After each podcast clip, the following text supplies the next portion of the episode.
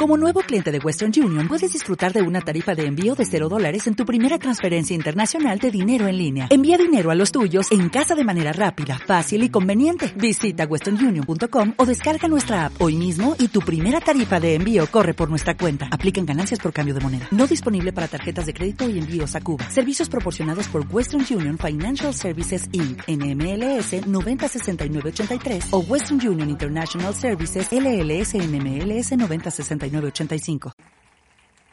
antes de comenzar, mientras estábamos adorando, el Señor me, me dijo que les diera esta palabra que está en Ezequiel capítulo 34, versículo 25 en adelante. Estableceré con ellos un pacto de paz, un pacto de shalom. Haré desaparecer del país las bestias feroces, aquellos que se han estado robando su cosecha, aquellos que se han estado comiendo el fruto de su trabajo. Desaparecen, dice el Señor para que las ovejas de él puedan habitar seguras, diga segura, y dormir tranquilos. ¿Cuántos han estado durmiendo mal? A causa de tantos problemas, a, causa de tantos ataques del enemigo, ¿cuántos han estado durmiendo mal?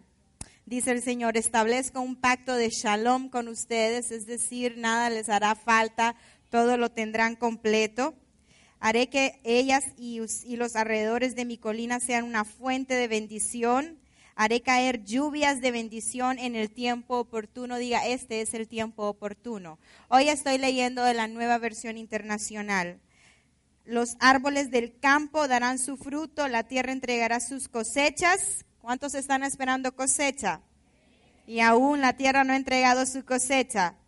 Entonces ordénele a la tierra que entregue su cosecha y vivirán seguros en su propio país. Y cuando yo haga pedazos su yugo y los libre de sus tiranos, entonces sabrán que yo soy el Señor. Ya no volverán a ser presa de las naciones, ni serán devorados por las fieras. Vivirán seguros y nadie les infundirá temor. Les daré una tierra famosa por sus cosechas no sufrirán hambre, hambre, en la tierra, ni tendrán que soportar los insultos de las naciones. Entonces sabrán que yo, el Señor su Dios, estoy con ellos y que ellos, la Iglesia Nueva Creación Internacional, son mi pueblo. Yo, el Señor Omnipotente, lo afirmo y afirmo también que yo soy su Dios y que ustedes son mis ovejas, las ovejas de mi prado.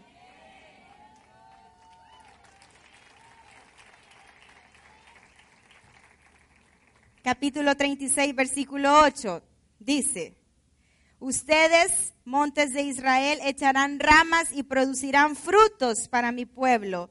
Israel, porque ya está por regresar. Yo estoy, dice, preocupado por ustedes y los voy a proteger. ¿Quién dice que Dios no está consciente de usted? Dice, yo me preocupo por ustedes y yo los voy a proteger, dice Ezequiel capítulo 36, versículo 9.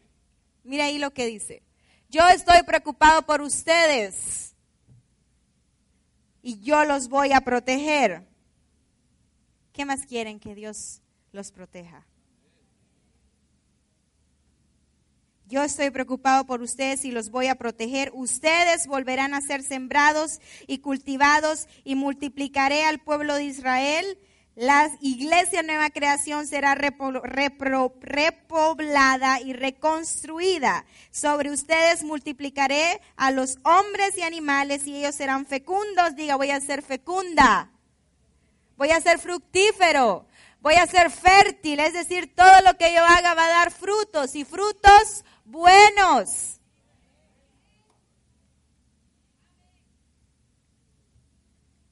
Y numerosos, dice, serán fecundos y numerosos. Los poblaré como en tiempos pasados y los haré prosperar más que antes. Más que antes. Más. Si antes usted fue próspero, dice que ahora lo va a prosperar más que antes. Entonces sabrán que yo soy el Señor y haré que mi pueblo Israel transite por el territorio de ustedes, él te poseerá y tú serás su herencia, y ya nunca más serán privados de sus hijos. Esa es una palabra del Señor para todos nosotros, para su iglesia. Estamos en tiempo, dice que Él envía la lluvia oportuna. Ya Él envió la lluvia oportuna. Nunca más el devorador se comerá nuestra cosecha. Estamos fecundos, somos fértiles y vamos a ser más prósperos que antes. ¿Cuántos le dan un aplauso al Señor por eso? Amén. Diga, Dios es bueno. El tema de la noche de hoy es espíritu, alma y cuerpo. El tema en la academia es tu nueva identidad en Cristo, porque ahora en Cristo nosotros tenemos una nueva identidad. Somos una nueva criatura, somos una especie que no existió antes. Y hoy vamos a aprender espíritu, alma y cuerpo, porque generalmente la gente cree que solo está formada por dos partes, alma y cuerpo y tienden a confundir el alma con el espíritu. Y son dos cosas que son parecidas, están tan cerquitas que la Biblia en Hebreos 4 habla que lo único que puede dividir el alma del espíritu es la palabra de Dios. Dice que la palabra de Dios es más cortante que un arma de dos filos. Y es la que separa el alma del espíritu, porque no son lo mismo. Nosotros somos, nosotros somos un espíritu que tenemos un alma y habitamos en un cuerpo. Dios es trío. Es decir, Dios es un mismo Dios con tres personas diferentes. Es Dios Padre, Dios Hijo y Dios Espíritu Santo. Y nosotros también somos compuestos de tres partes. Espíritu, alma y cuerpo. Entonces hoy vamos a comenzar en primera, porque es muy importante que usted sepa que usted tiene tres partes, porque cuando nosotros entendemos cuál es la parte que recibe transformación inmediata, cuando recibimos a Jesús, cuando sabemos eso, vamos a entender muchas otras cosas y vamos a aprender que después de eh, nacer de nuevo hay otro proceso, pero no tiene nada que ver con el proceso de la salvación del Espíritu. Y eso es muy importante porque es ahí donde el cuerpo de Cristo tiende a confundirse. Siempre he dicho esto y lo vuelvo a repetir porque he enseñado esto miles de veces en la academia y lo he enseñado aquí, pero siempre es necesario porque de repente se nos olvida. Nosotros el día que nacemos de nuevo, hay una parte de nosotros que es salvada en ese momento, pero hay dos partes que no son transformadas en ese momento. Y es ahí donde usted va a aprender muchas cosas. Dice, Primera de Tesalonicenses capítulo 5 versículo 23.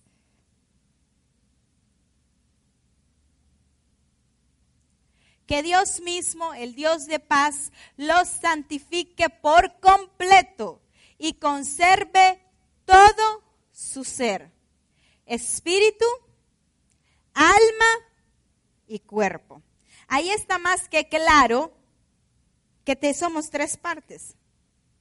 Dice que el Dios de paz los santifique por completo y conserve todo su ser. ¿Cuál es todo su ser? Espíritu. Diga, espíritu, alma y cuerpo. El espíritu es la parte más interior del hombre. Yo lo puedo describir de esta forma. El espíritu es la parte más interior del hombre. El alma son nuestra mente, nuestros pensamientos, nuestras emociones, nuestra voluntad, nuestra conciencia, nuestra personalidad. Y el cuerpo es lo que usted mira. Ahora, el espíritu es la parte más interior del hombre. En el antiguo pacto, cuando Dios le dijo a Moisés que construyera un tabernáculo, este estaba construido de tres partes, los atrios, el lugar santo y el lugar santísimo. El atrio era lo que estaba afuera. Había un lugar santo donde ellos se encargaban de lavarse sus manos con agua antes de que el sacerdote entrara al lugar santísimo. En el lugar santísimo es donde Dios le dijo, ahí voy a habitar yo. Y a ese lugar santísimo solo entraba el sacerdote una vez al año a presentar ofrendas por el pueblo. Pero le dice, le decía, cada vez que tú entres ahí, ahí es el lugar santísimo, es donde yo estoy. Ahí es donde yo moro, ahí es donde yo habito, no en el lugar santo, sino en el lugar santísimo, donde está el arca del pacto. Y ese lugar santísimo hoy en día podría ser nuestro espíritu. Es ahí donde habita Dios, en nuestro espíritu. El lugar santo que es una antesala del lugar santísimo, es nuestra alma.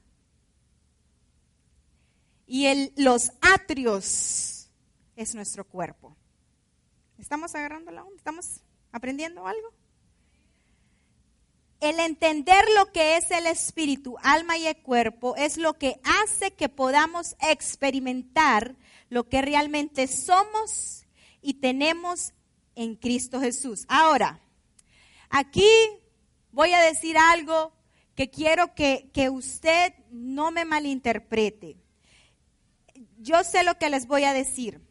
La presencia del Espíritu Santo es tangible, ¿ok? Ok.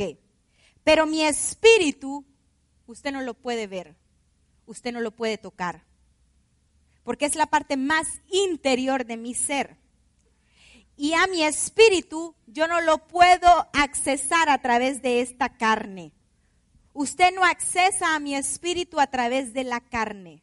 Es ahí donde a veces nos hemos confundido, porque sí sentimos la presencia del Espíritu Santo, pero el espíritu que yo tengo, que, es mi inner being, que es mi ser interior, yo no lo puedo sentir. Mi cuerpo usted lo puede tocar mis emociones usted las puede tocar también. Usted puede saber cuáles, usted puede accesar a mi alma. ¿Cómo? A través de una palabra, a través de un abrazo. A veces decimos cosas que nos alegran y cosas que nos hieren. eso no es. Entonces, cuando yo le digo algo que lo hiere, lo que yo toqué con mis palabras es su alma.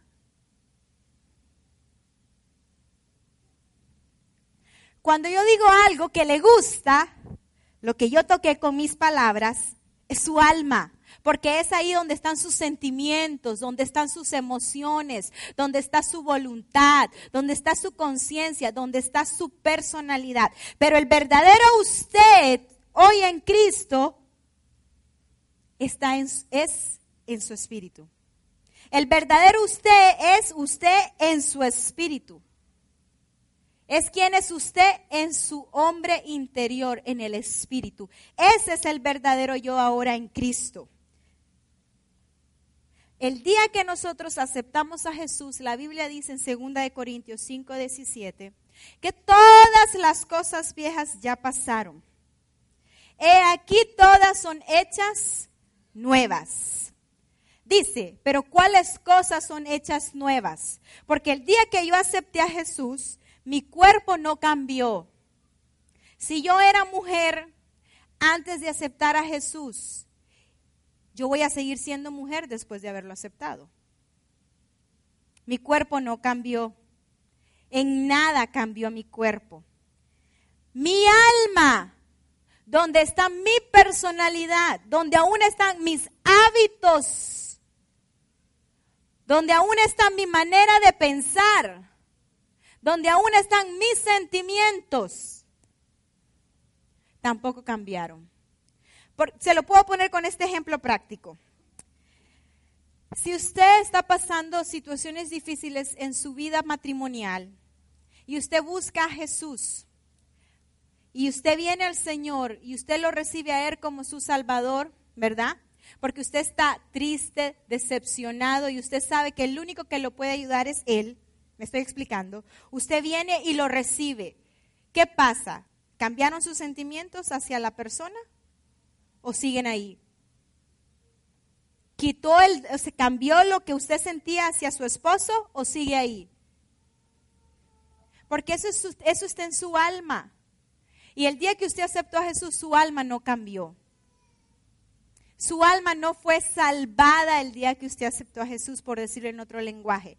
La, salvación del alma es un proceso que se llama renovación de la mente.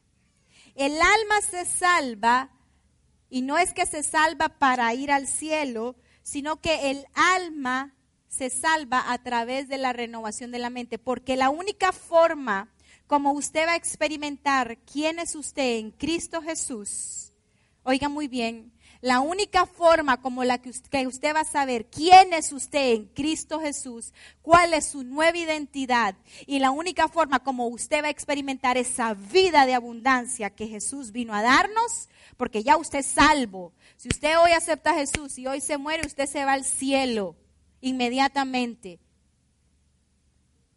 Pero hay otro proceso, el cual requiere tiempo y decisión de uno que debe de suceder para que nosotros experimentemos todo lo bueno que Dios tiene para nosotros. Y eso se llama renovación de la mente. Así es que por eso es que usted el día que, yo lo digo así, hay gente que acepta a Jesús hoy y usted mañana o en una semana los mira fumando, los mira bebiendo, los mira en una discoteca como que no pasó nada. ¿Cuánto se les ha pasado? Y de repente nosotros creemos que ellos no son salvos. ¿Y quién le dijo a usted que no son salvos? Sí son salvos. Ellos aceptaron a Jesús, su espíritu fue nacido de nuevo, pero aún ellos tienen que renovar su mente, tienen que renovar su alma con lo que dice la palabra de Dios para que los viejos hábitos que ellos tenían vayan, vayan siendo dejados. Es así de sencillo. Yo admiro a la gente que va a los encuentros, inmediatamente regresan, tal vez se van con una adicción y cuando regresan del encuentro vienen sin la adicción. Gloria a Dios, creo en eso. Los milagros suceden. A mí no me pasó así. Yo fumé desde los 17 años hasta los prácticamente 28 años, no, 27 años. Y yo ya venía a la iglesia, usted ni cuenta se daba, yo me iba del culto y yo llegaba a mi casa y yo me fumaba un cigarro. Yo era salva, yo tenía una relación con Dios, yo leía mi Biblia, pero habían aún cosas en mi alma, en, en mi alma, hábitos viejos que tenían que ser renovados, transformados. Entonces yo me acuerdo que al principio no me, no me molestaba fumar. Yo soy salva, que me importa. Es más, una, le pregunté al pastor si era pecado. Me dijo que no, que solo que me iba a ir más rápido al cielo. Entonces yo dije, aquí vamos de viaje, dije yo estamos tranquilos, me gusta la iglesia, tengo una, me gusta la, alabanza, aquí conocí a Dios, me gusta lo que estoy experimentando, mi vida está cambiando, me gusta todo eso y no tengo que y no tengo problema con no esto no es un problema, pues seguimos. Seguí viniendo a la iglesia, seguir leyendo mi Biblia, seguir teniendo una relación, no me molestaba el cigarrillo, pero de repente comencé, no me gusta cómo huele, me comenzó a molestar, ya no me miro bonita, parezco dinosaurio. Yo ya comencé a incomodarme conmigo misma.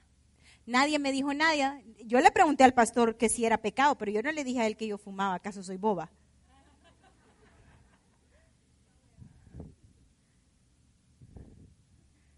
Nadie sabía, fumaba en mi casa, pero a mí ya me comenzó a molestarme.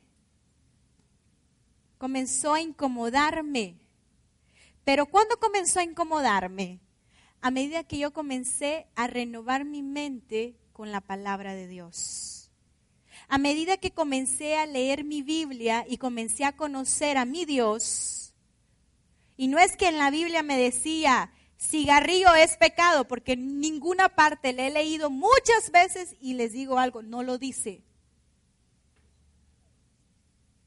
Aún no he encontrado ese versículo no lo dice. Pero a mí me comenzó a molestar. Comencé a ser poco a poco transformada. Y no solo con el cigarrillo, sino con otros hábitos. Yo era negativa. ¿Cuántas personas positivas hay aquí? ¿Y personas negativas? Ahora nadie. Pesimistas ¿Cuántas personas han tenido estados de depresión? Depresivos, momentos depresivos. Yo tenía momentos de depresión, eh, eh, pasaba, ¿verdad? Ya tenía como una semana sin bañarme. Sí, es que no quería salir del cuarto. Eso no es que ponía las cortinas, ponía sábanas negras, azules en el, en el cuarto para que no me entrara la luz porque me molestaba. Entonces pasaba esa semana, solo salía, me fumaba el cigarro y volvía a entrar al cuarto, depresiva. Depresiva. Y de todo eso, a medida que fui renovando mi alma, ya era salva. Ya había nacido de nuevo, ya había aceptado a Jesús, pero aún seguía con esas cosas. Y a medida que fui renovando mi mente o mi alma con lo que decía la palabra de Dios, fui siendo transformada. Y aún les tengo una noticia. En Filipenses 1.6 dice que el que comenzó la obra en nosotros la va a perfeccionar hasta el final, hasta que Él venga. Es decir, que no voy a ser totalmente transformada ahorita, hasta que voy a hacerlo hasta que Él venga, pero ahí vamos. Ahí vamos. Es un proceso. Yo no soy realmente lo que quiero ser, pero ya no soy lo que era antes. Es un proceso. Pero quiero que sigamos en espiritual mi cuerpo, pero tiene todo esto que ver. En el momento que aceptamos a Jesús como nuestro Salvador, nuestros espíritus son nacidos de nuevo, son recreados, recibimos un nuevo espíritu.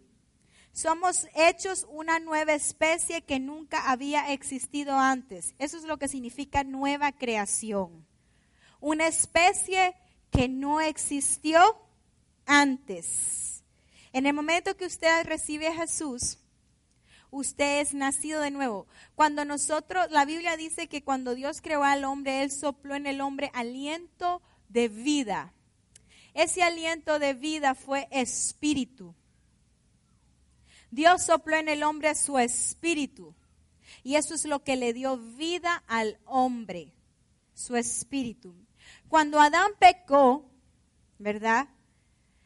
Él fue, dice, separado de Dios, murió. Pero cuando la Biblia habla de muerte, no es que dejó de existir. Algo que quiero que usted entienda es, nadie que muere físicamente deja de existir nadie. Cuando uno muere, cuando uno deja este cuerpo terrenal, uno vive para siempre. Si usted recibió a Jesús como su Señor y su Salvador, usted se va inmediatamente con Jesús.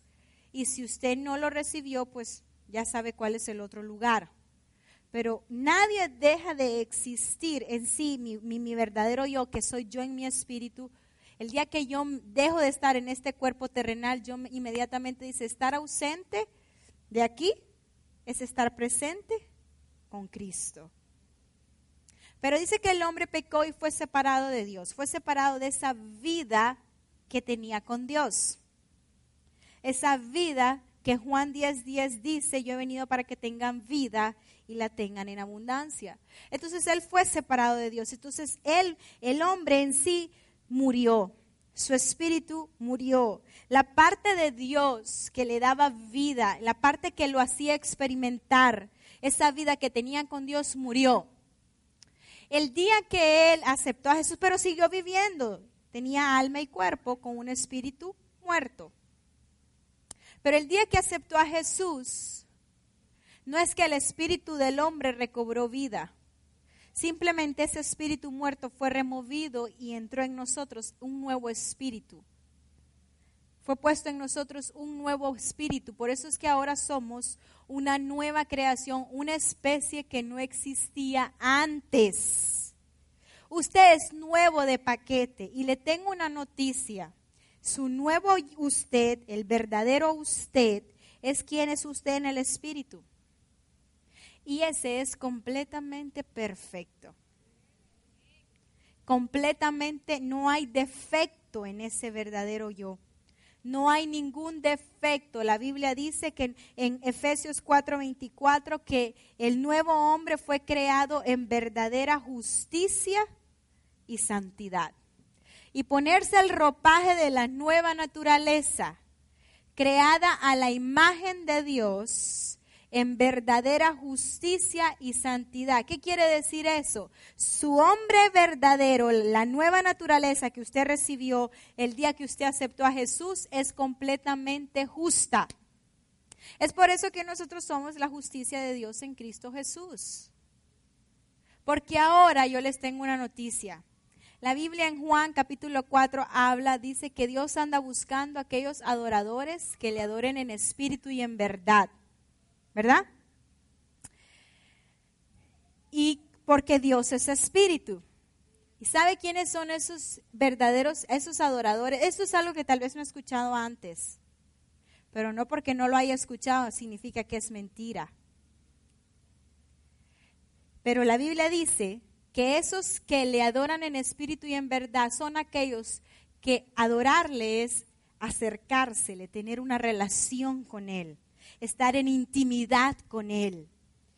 Y dice que esos que se le acercan, que tienen una intimidad con Él, que le adoran, son aquellos que se le acercan conscientes de quiénes son ellos ahora en Cristo, en el Espíritu. Es decir, que mi verdadero yo es quien soy yo en el Espíritu. Yo soy justa, yo soy santa, no por algo que yo haya hecho, sino por algo que hizo Jesús en la cruz, en la cruz, en la cruz del Calvario. Y el día que yo puse mi fe en Jesús, hubo un intercambio, dice en la cruz. Él se llevó todos mis pecados, todas mis dolencias, y Él me dio su sanidad, me dio su justicia. Ahora yo soy justa por la fe en Jesucristo. Ahora, cuando yo me le acerco a Dios, no me le acerco basándome en cómo me siento, si me siento bien conmigo mismo, o si me siento mal, o si me porté bien, o si me porté mal. Cuando yo me le acerco, y no es que sea cínica, sino que yo sé quién soy yo en Cristo. Entonces, a pesar de que he fallado, porque todos fallamos, a pesar de que cometo errores, porque todos cometemos errores, yo sé que Dios me mira a mí tal como mira a Jesús y mi nuevo yo es perfecto delante de Él, porque es el mismo Espíritu de Jesucristo. Dice que recibieron el Espíritu del Hijo por el cual podemos clamar, Abba Padre. Y esa es quien soy yo ahora. Por eso yo entro delante de Él y le adoro en espíritu y en verdad no basándome en quién soy yo, en mi alma, en cómo es mi alma, en cómo me siento, porque a veces me siento bien, a veces me siento mal, a veces siento que tengo puntos con Dios, a veces siento que no tengo puntos con Dios, pero eso no le importa a Dios. Porque Él anda buscando gente que sepa quiénes son en Cristo y que se le acerquen con confianza y que sepan quiénes son ahora en Cristo. Son una nueva creación, son una especie que no existió antes. Las cosas viejas ya pasaron, todas fueron hechas nuevas.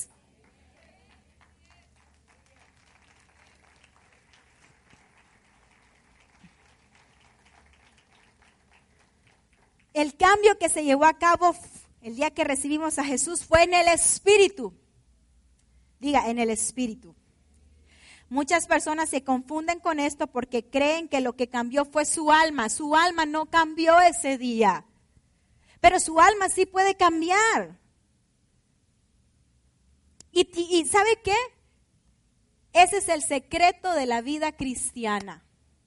El éxito de la vida cristiana es saber quién es uno en Cristo y renovar nuestra mente con la palabra de Dios. Punto. Ese es el éxito de la vida cristiana. Ya usted y yo somos nacidos de nuevo, somos una nueva creación. Ahora viene otro proceso. Porque mucha gente solo se queda con, bueno, ya nací de nuevo, entonces ya no quieren meditar en la palabra de Dios. Y a nosotros ayer en el devocional en la casa con los niños les decíamos, el no leer la Biblia es, yo les decía a mis hijos que la Biblia es la voluntad de, de mi papá para mí. Esa es su voluntad para mí. Y el no leerla, le decía yo, es como que ustedes tengan un millón de dólares en el banco y no sepan que lo tengan. No lo pueden usar porque no saben que lo tienen. Entonces, el no leer la Biblia para mí es tan sencillo como eso. Tengo todo lo que Dios dice acerca de mí. Tengo todas las promesas del Señor que son mías, porque la Biblia dice que todas las promesas en Él son sí y de nos en Él. Mire qué claro. Yo quiero que usted vaya y busque todos los versículos en el Nuevo Testamento que dicen en Él, en Cristo. Y haga un estudio personal y se va a dar cuenta de quién es usted en Él, en Cristo. Y de todo lo que tiene en Él. Entonces, el no leerlo es un error para nosotros porque realmente a través de la meditación de su palabra es que nosotros entendemos quiénes somos en Él y podemos disfrutar de lo que Él ya nos dio. Porque la Biblia dice en Efesios 1.3 que ya nos bendijo con toda bendición espiritual. Sabemos que somos formados de tres partes, espíritu, alma y cuerpo. Ahora, el alma son la mente, los pensamientos, el razonamiento, las emociones, los sentimientos, la voluntad, el proceso de decidir y escoger. Esa es la parte que aún después de recibir a Jesús, esa es la parte en la que Dios tiene que trabajar. Pero ¿cómo trabaja Dios? Cuando usted viene y toma una decisión, porque las cosas no son automáticas. Entonces, hay una parte que Él quiere obrar en usted, que es nuestra alma. Yo no quería seguir siendo una persona depresiva. Yo no quería seguir pensando de la misma forma que pensaba. Porque sabe que para recibir todo lo grande que Dios tiene para nosotros, yo tenía que renovar mi mente porque yo era muy escasa aquí. Para recibir todo lo que Dios tenía, yo tenía que remover un montón de parámetros y limitaciones que yo tenía aquí. Porque la pobreza no está en lo que tengo, sino aquí. Porque la enfermedad no está en el cuerpo, está aquí. Yo tenía que renovar esto, esta cabecita, porque a través de esto a través de esta renovación, yo iba a poder experimentar todo lo bueno que Dios tenía para mí. Y, ha funcionado. Funciona. Y nosotros debemos de entender que la Biblia es un, un espejo. Entonces, usted mira mi alma. Usted puede ver mi alma, usted puede ver mi cuerpo, pero no puede ver mi espíritu. ¿Cómo acceso a mi espíritu? ¿Cómo sé cómo es mi espíritu? Sencillo. Santiago capítulo 1 dice que la Biblia es un espejo. Es cuando Él dice que no solo seamos oidores, sino también hacedores, porque no seamos como ese hombre que se mira al espejo y después se va y se le olvida cómo se ve. Entonces Él compara la Biblia como un espejo. Y es aquí donde yo les voy a dar un tip con la Biblia. Cuando usted se mira al espejo, ¿a quién mira? ¿A usted o al esposo? Cuando usted mira al espejo, ¿a quién mira? ¿A usted o al vecino? Cuando usted se mira al espejo, ¿a quién mira? ¿A usted o al hermano o la hermana en la iglesia? La Biblia es personal la lectura bíblica es para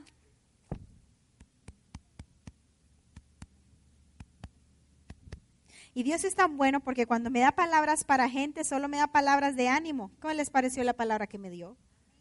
Pero en ningún momento me da palabra para atacar a nadie. Porque ella es un espejo para mí. Y la Biblia en segunda de Timoteo capítulo 3 dice que es útil para enseñar, para reduarguir y para corregir. ¿A quién? A mí. A nadie más que a mí.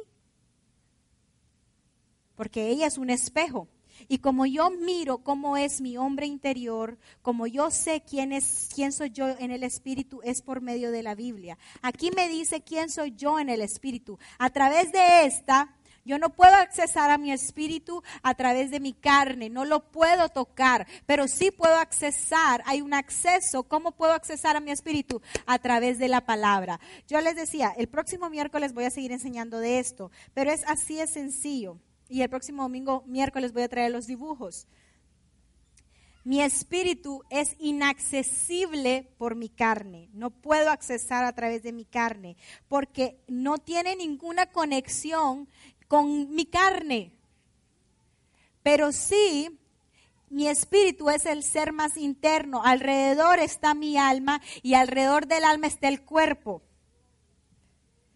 Pero hay una forma como mi espíritu puede fluir al exterior. ¿Y cómo es esa? El alma es como una válvula. ¿Saben qué es una válvula? Yo no sé cómo, cómo se dice una válvula que uno abre para que salga agua en esos grandes puentes. ¿Ha visto cómo chorrean agua con una gran paja? Le digo yo, llave. Una llave. Una llave de paso. Exacto, una llave de paso. Entonces, si esa llave de paso está cerrada, el agua no fluye. ¿Eso no es? Ok, la Biblia dice que de mi interior correrán ríos de agua, es decir, de mi espíritu. ¿Ok? En mi nuevo yo, usted es perfecto, usted es justo, usted tiene gozo, usted tiene paz, usted tiene paciencia, usted tiene fe, usted tiene longanimidad, usted es próspero, usted es rico, usted es sano. Todo eso hay en su nuevo ser. La vida cristiana no es decirle a Dios que haga algo por usted porque Dios le dice, ya lo hice, envía a mi hijo a morir en la cruz del Calvario, él hizo todo lo que tenía que hacer y lo único que tienes que hacer es recibir lo que ya está provisto, punto. Porque Jesucristo no va a venir de nuevo a morir en la cruz para perdonar pecados, ya te perdoné. Jesucristo no va a venir de nuevo para prosperarte, ya te prosperé. Jesucristo no va a venir de nuevo para ya te sané. Jesús lo hizo todo en la cruz del Calvario. Efesios 1.3 dice, fuimos bendecidos con toda bendición espiritual. Ya somos bendecidos. En mi espíritu, Gálatas 5.22 dice, ¿cuáles son los frutos del espíritu? Dígamelos usted. Paz, amor, gozo, longanimidad, paciencia, mansedumbre, bondad, fe. Todo eso usted tiene. Todas esas cosas usted las tiene. Usted las tiene. ¿Dónde? En su espíritu. ¿Y cómo fluyen? Ok. Si usted no sabe quién lo tiene, lo sigue pidiendo. Eso no es. Y la Biblia dice que por falta de conocimiento su pueblo perece. Entonces, si usted no lee y no sabe qué es lo que usted tiene en su nuevo interior, usted no sabe que tiene esas cosas, por lo tanto las sigue pidiendo. Eso no es. Sigue pidiendo algo que ya tiene. Con esto voy a terminar. Pero yo ya lo tengo, digan, lo tengo. Tengo gozo, tengo paz, tengo soy la persona más mansa yo soy súper tranquila. las personas que trabajan conmigo, ¿verdad? Que yo soy bien mansita. Soy mansa. No mensa, mansa. Soy paciente. Amén. Tengo mucho gozo. Mucho amor. Y lo demuestro dando muchos abrazos. Amén. Tengo fe. A veces pongo en práctica algunos, otros no. Soy sana, soy próspera. Todo eso está en mi nuevo yo. Pero ¿cómo ha fluido a través de mi diario vivir? ¿Cómo puede fluir? Tiene que atravesar algo que se llama alma. Para que eso fluya, tiene que atravesar mi, tiene que pasar mi alma hacia lo exterior. Pero si el alma está cerrada, si la válvula o la llave de paso está cerrada, no sale agua. Si la llave de paso está cerrada, no sale agua. Entonces, si mi alma está sellada, no fluye lo que yo tengo en mi espíritu a mi hombre exterior. Entonces, pastora, ¿cómo abro mi alma? Renovación de la mente. Cuando nosotros renovamos el hombre interior, cuando renovamos la mente, la Biblia en Romanos 12.2 dice, transformaos vuestro entendimiento, vuestra mente, mediante la renovación de vuestro entendimiento, para que podáis comprobar cuál es la buena, perfecta y agradable voluntad de Dios. Dice que es buena, dice que es perfecta, que es agradable, pero para que yo pueda, dice, comprobar todo eso, yo tengo que ser transformado mediante la renovación de mi mente. En Colosenses capítulo 3, vamos con ese, terminamos. Dice, ya que han resucitado con Cristo, porque usted ya resucitó con Cristo. Cuando nosotros somos bautizados, nosotros estamos siendo partícipes de su muerte y de su resurrección. Amén. Busquen las cosas de arriba, dice, donde está Cristo sentado a la derecha de Dios. Concentren su atención en las cosas de arriba, no en las de la tierra, pues ustedes han muerto y su vida está escondida con Cristo en Dios. Cuando Cristo, que es la vida de ustedes, se manifieste, entonces también ustedes serán manifiestos con Él en la gloria. Por tanto, dice, hagan morir todo lo que es propio de la naturaleza terrenal Dice, inmoralidad sexual, impureza, bajas pasiones, malos deseos, avaricia, la cual es idolatría. Siguiente. Porque estas cosas viene, por estas cosas viene el castigo de Dios. Siguiente. Ustedes las practicaron en otro tiempo. ¿Cuándo? Antes de Cristo. Antes de Cristo. Cuando nosotros no, éramos, no estábamos en Cristo, nosotros practicábamos todas esas cosas. Ahora dice, háganlo morir. Hagan morir esas cosas de la vieja naturaleza. Abandonen todo eso porque eso ya no les pertenece. Eso ya no son ustedes. Ustedes ahora son una nueva criatura. Han recibido una nueva naturaleza. Abandonen esto, enojo, porque solo piensa, pensamos en, la inmoralidad. Eh, abandonemos enojo, ira, malicia, calumnia, lenguaje obsceno. Siguiente. Me gusta este versículo. Dejen de mentirse unos a otros. Ahora que se han quitado, ya se quitaron el ropaje de la vieja naturaleza con sus vicios. Siguiente.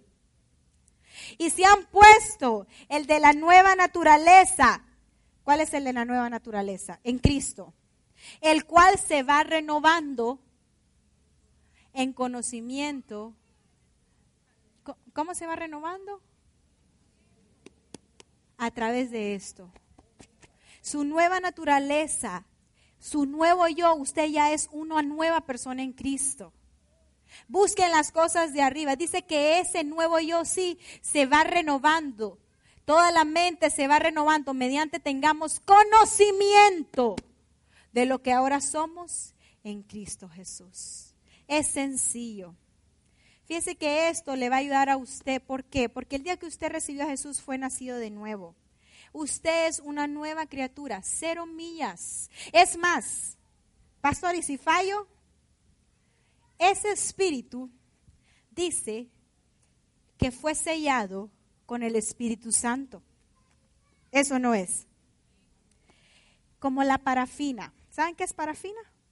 La parafina le pone la gente al, yo no sé si Marbelí lo usa para los chileros, pero para la gente que hace jaleas, le ponen parafina porque la parafina no permite que entren impurezas a la jalea. Entonces, el Espíritu Santo selló nuestro espíritu. Por lo tanto, ninguna impureza puede entrar a ese espíritu. No se vuelve a ensuciar, es completamente perfecto, es completamente nuevo.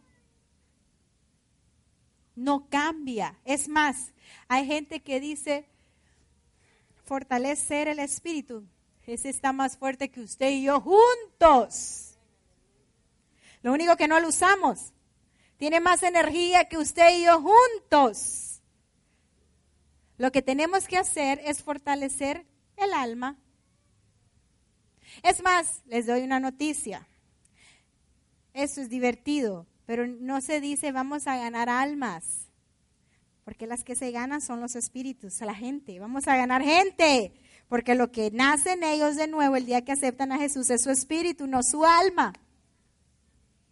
Pero eso sí, la Biblia hay un versículo que dice que obedezcan a sus pastores porque ellos cuidan su alma. Es cierto, porque nosotros venimos y alimentamos su alma con lo que dice la palabra de Dios.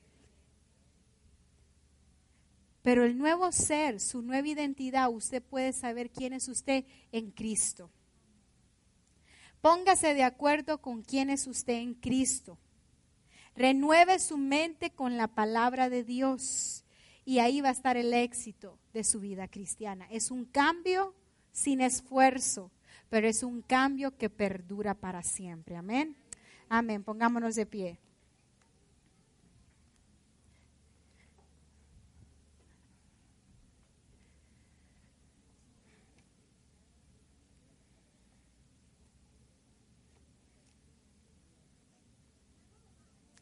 Quiero que anote no puede anotarlo ahorita, pero yo les voy a dar unas notas. Lea todo el capítulo, Primera de Tesalonicenses, capítulo 5, 23. Lea Efesios, capítulo 1, 18 al 20. Y Segunda de Corintios, del 5, 17, 18. Segunda de Corintios 5, 17 al 18. No sé